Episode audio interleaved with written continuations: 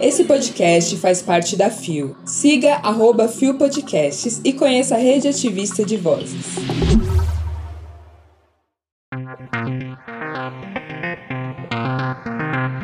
Pesquisa mostra que 12% dos brasileiros é LGBTQIAPN+. Rua não é alternativa, diz Bela Gonçalves. Quarta-feira, 9 de novembro de 2022. Olá, eu sou Zé Henrique e este é mais um Bom Dia Bicha! Com desejos ainda de felicitações para este que está de aniversário. Este, no caso, é o podcast, tá? Levanta, viada, vamos assim! O seu podcast diário de notícias sobre as comunidades LGBT QIAP+. Seis e ônibus.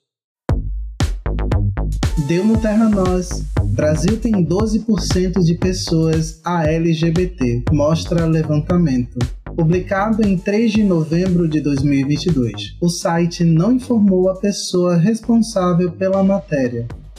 O Brasil tem 12% de pessoas adultas que se declaram como assexuais, lésbicas, gays, bissexuais e transgênero. A LGBT mostra levantamento inédito da Universidade Estadual Paulista, Unesp, e da Universidade de São Paulo, USP, publicado na revista científica Nature Scientific Reports. Esse percentual corresponde a 19 milhões de brasileiros, de acordo com dados populacionais do Instituto Brasileiro de Geografia e Estatística, IBGE. A pesquisa mapeou a diversidade sexual e de gênero no país a partir de uma amostra representativa da população brasileira, similar ao que é feito nas pesquisas eleitorais. Foram entrevistadas 6 mil pessoas maiores de 18 anos em 129 cidades nas cinco regiões do Brasil. Os questionários foram aplicados pelo Instituto Datafolha entre novembro e dezembro de 2018. De acordo com o psiquiatra Giancarlo Spigeri, da Universidade de Medicina da USP e principal autor do artigo, esta é a primeira vez que um levantamento como este é feito em um país latino-americano. Outro diferencial do estudo são as perguntas do questionário. Em vez da autodeclaração, que poderia incorrer em uma incompreensão dos conceitos pelos participantes, optou-se fazer perguntas objetivas e depois categorizar as respostas. Se eu chegasse para uma pessoa e perguntasse assim: Você é homossexual? Dentre as opções abaixo, homossexual, hétero ou bi, talvez pudesse provocar muito constrangimento dependendo da maneira como é conduzida a pergunta ou mesmo a pessoa não saber o que responder. Outra maneira de se indagar isso é: Você tem atração física, romântica e sexual por pessoas do mesmo gênero que o seu? Ou só somente por pessoas do mesmo gênero? Explicou Spidgeri. Levantamento divulgado pelo IBGE em maio de 2019 sobre orientação sexual mostrou que 1,2% dos brasileiros, ou 1,8 milhão, declara-se homossexual, ou seja, tem atração por pessoas do mesmo sexo ou gênero, e 0,7%, ou 1,1 milhão, declara-se bissexual, tem atração por mais de um gênero ou sexo binário. Não foram pesquisados, no entanto, dados sobre aspectos de identidade de gênero, o que envolve categorias como pessoas trans e não binárias. Também não foram levantadas informações sobre outros comportamentos sexuais, como a assexualidade. Eles usaram o critério de como a pessoa se auto-identifica. A gente não usou a questão de auto-identificação. A gente categorizou os grupos de acordo com as respostas respostas que a gente obteve. Aponta o pesquisador. Os pesquisadores reforçam que o trabalho ajuda a tirar a população ALGBT da invisibilidade e, por se tratar de um estudo no campo da saúde, contribui para que sejam pensadas políticas públicas voltadas para esses grupos. Eu queria me abster e comentar apenas um. É sobre isso. E tudo bem. Mas vou repetir o que eu, Bia, Rod e Nara falamos em vários episódios que tocaram sobre a pesquisa do IBGE. Se liga, Por mais que seja um avanço, não corresponde à realidade. Inclusive, vocês acham que as marcas deixaram de investir nas paradas e em iniciativas das comunidades LGBTQIAPN+, por qual motivo? Eu tô passada. Simplesmente porque 2 milhões de pessoas não justifica investimento. Aí a gente pergunta, Dona IBGE é fã ou hater? Não entendi. E reforçando mais uma vez, como disseram os pesquisadores, por se tratar de um estudo no campo da saúde, isso contribui para que sejam pensadas políticas públicas para as nossas comunidades. Você tá me entendendo? Então, vamos agir, minha gente, vamos produzir. Lembrando que para conferir a matéria completa é só chegar aí no link que está na descrição. Deu no estado de Minas. Bela Gonçalves sobre casa de acolhimento LGBT. Rua não é alternativa. Publicado em 6 de novembro de 2022 por Ana Mendonça. Eleita deputada estadual, Bela Gonçalves, PSOL, afirmou que a rua não pode ser alternativa para pessoas LGBTIA+. A vereadora de Belo Horizonte participou neste domingo, 6 de novembro, da 23ª Parada do Orgulho LGBT. Mais cedo, o prefeito de Belo Horizonte, Fualdi Noman, PSD, compareceu à Praça da Estação. Lá, ele anunciou a criação de uma casa de acolhimento LGBT LGBTIA que será lançada no aniversário de Belo Horizonte. Para o prefeito, essa é uma demanda antiga e que é necessária. Questionada pelo Estado de Minas sobre o assunto, Bela falou sobre o processo de criação da casa. Percebemos, principalmente durante a pandemia, a necessidade de ter espaços para as pessoas LGBTIA.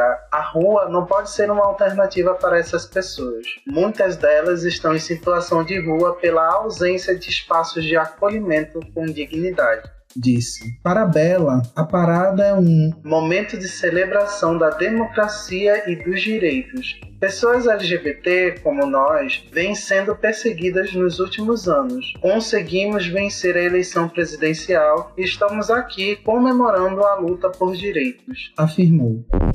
Eu vou falar agora como que fui convidado a me retirar de casa. Em 2016, vivi uma das piores experiências da minha vida por conta disso. E se não fossem as pessoas que realmente me amavam, inclusive beijo Rodrigo, que me deu teto em Atibaia, aí em São Paulo. Um beijo pro meu ex-Gui, que pagou passagem e também me recebeu depois no antigo apartamento dele em Uberlândia. Um beijo pros meus madrinhos, Moisés e Elias, que não só me deram um teto em Porto Alegre, como foram as pessoas que praticamente me fizeram começar um relacionamento com meu atual marido, Diego.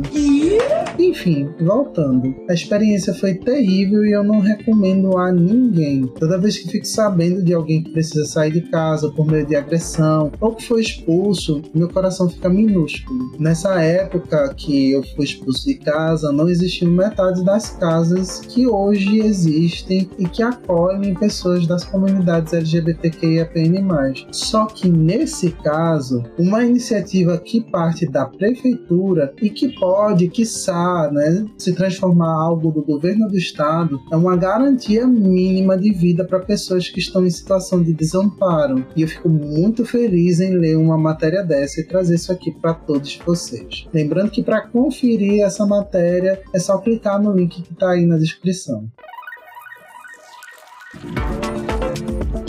Agora eu vou fazer a linha Glória Groove, porque eu sou uma bonequinha cheia de graça. E vou dizer que amo todos os episódios do Bom Dia Bicha, porque dá um trabalhão danado pesquisar e escolher entre matérias muito interessantes e importantes para trazer aqui pro podcast e discutir, seja na minha voz, na voz de Rod, de Bia, de Nara ou de Isa. E às vezes também de convidados especiais, né, que já passaram por aqui, como Andre, Letícia e o GG que sempre tá aqui de volta porque é sobre isso. Mas como eu também sou uma engraçadinha um pouco séria, eu vou fazer como Rod, escolher um episódio que mais gostei de apresentar pelo conjunto das matérias. Nesse caso foi o episódio que foi ao ar no dia 6 de outubro, em que eu falei sobre saúde mental LGBT mais negra. Teve também uma matéria deliciosa sobre Leandrinha Duarte e também outra matéria que falou sobre Marco Pigossi e as questões que ele enfrentou antes e depois de sair do armário. O babado é certo. Foi ótimo trazer reflexões sobre atravessamentos que passamos enquanto pessoas negras e LGBTQIAPN+,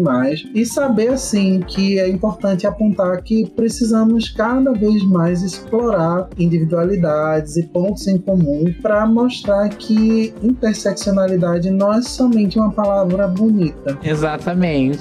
Além, claro, de mostrar como somos diversos e ver isso a partir de Leandrinha, que é uma pessoa com deficiência e que é uma voz potente no ativismo trans, que não só fala de acessibilidade, mas mostra como todos os corpos são sensuais e sexuais. E aí finaliza todo esse debate com o que é o armário, porque ele também pode ser um lugar seguro para muitas pessoas, porque é necessário entender que precisamos estar vivos antes mesmo de bradar aos quatro cantos que somos LGBTQIAPN+, e que é um caso que vai acontecer com muitas pessoas, assim como aconteceu com Marco Pigossi. E com todo esse rolê de memória, eu vou também frisar que a aventura como roteirista do Bom Dia Bicha tem me deixado feliz e doida ao mesmo tempo. É sobre isso, cara, e tudo bem. Mas é com muita alegria e com muita esperança de que estamos no caminho certo, que desejo muitos anos de vida a essa ideia que nasceu lá com o GG e continua viva e tentando se espalhar mais e mais. Longa vida ao Bom Dia Bicha e Rod,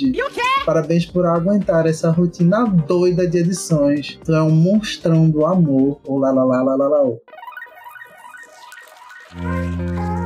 Chegamos ao final de mais um Bom Dia Bicha e semana que vem tem feriado de novo e eu já estou de malas prontas para curtir um mini descanso em João Pessoa. Poderosíssima como a espada de um samurai. Então se você ouvinte quer me ver, manda uma mensagem nas minhas redes que eu vou adorar papear papos gostosos. Vem, vem! O Bom Dia Bicha tem identidade visual, edição e produção de Rod Gomes, idealização de GG, pesquisa e roteiro de Zé Henrique Freitas, que também apresenta juntamente com Nara Lívia, Rod Gomes, Isa Potter e Bia Carmo. O programa integra a Fio Podcasts. Conheça os outros programas da Rede Ativista de Vozes e não deixe de nos visitar e de nos seguir nas nossas redes sociais. Os links para as redes e para as matérias que você ouviu neste episódio estão na descrição.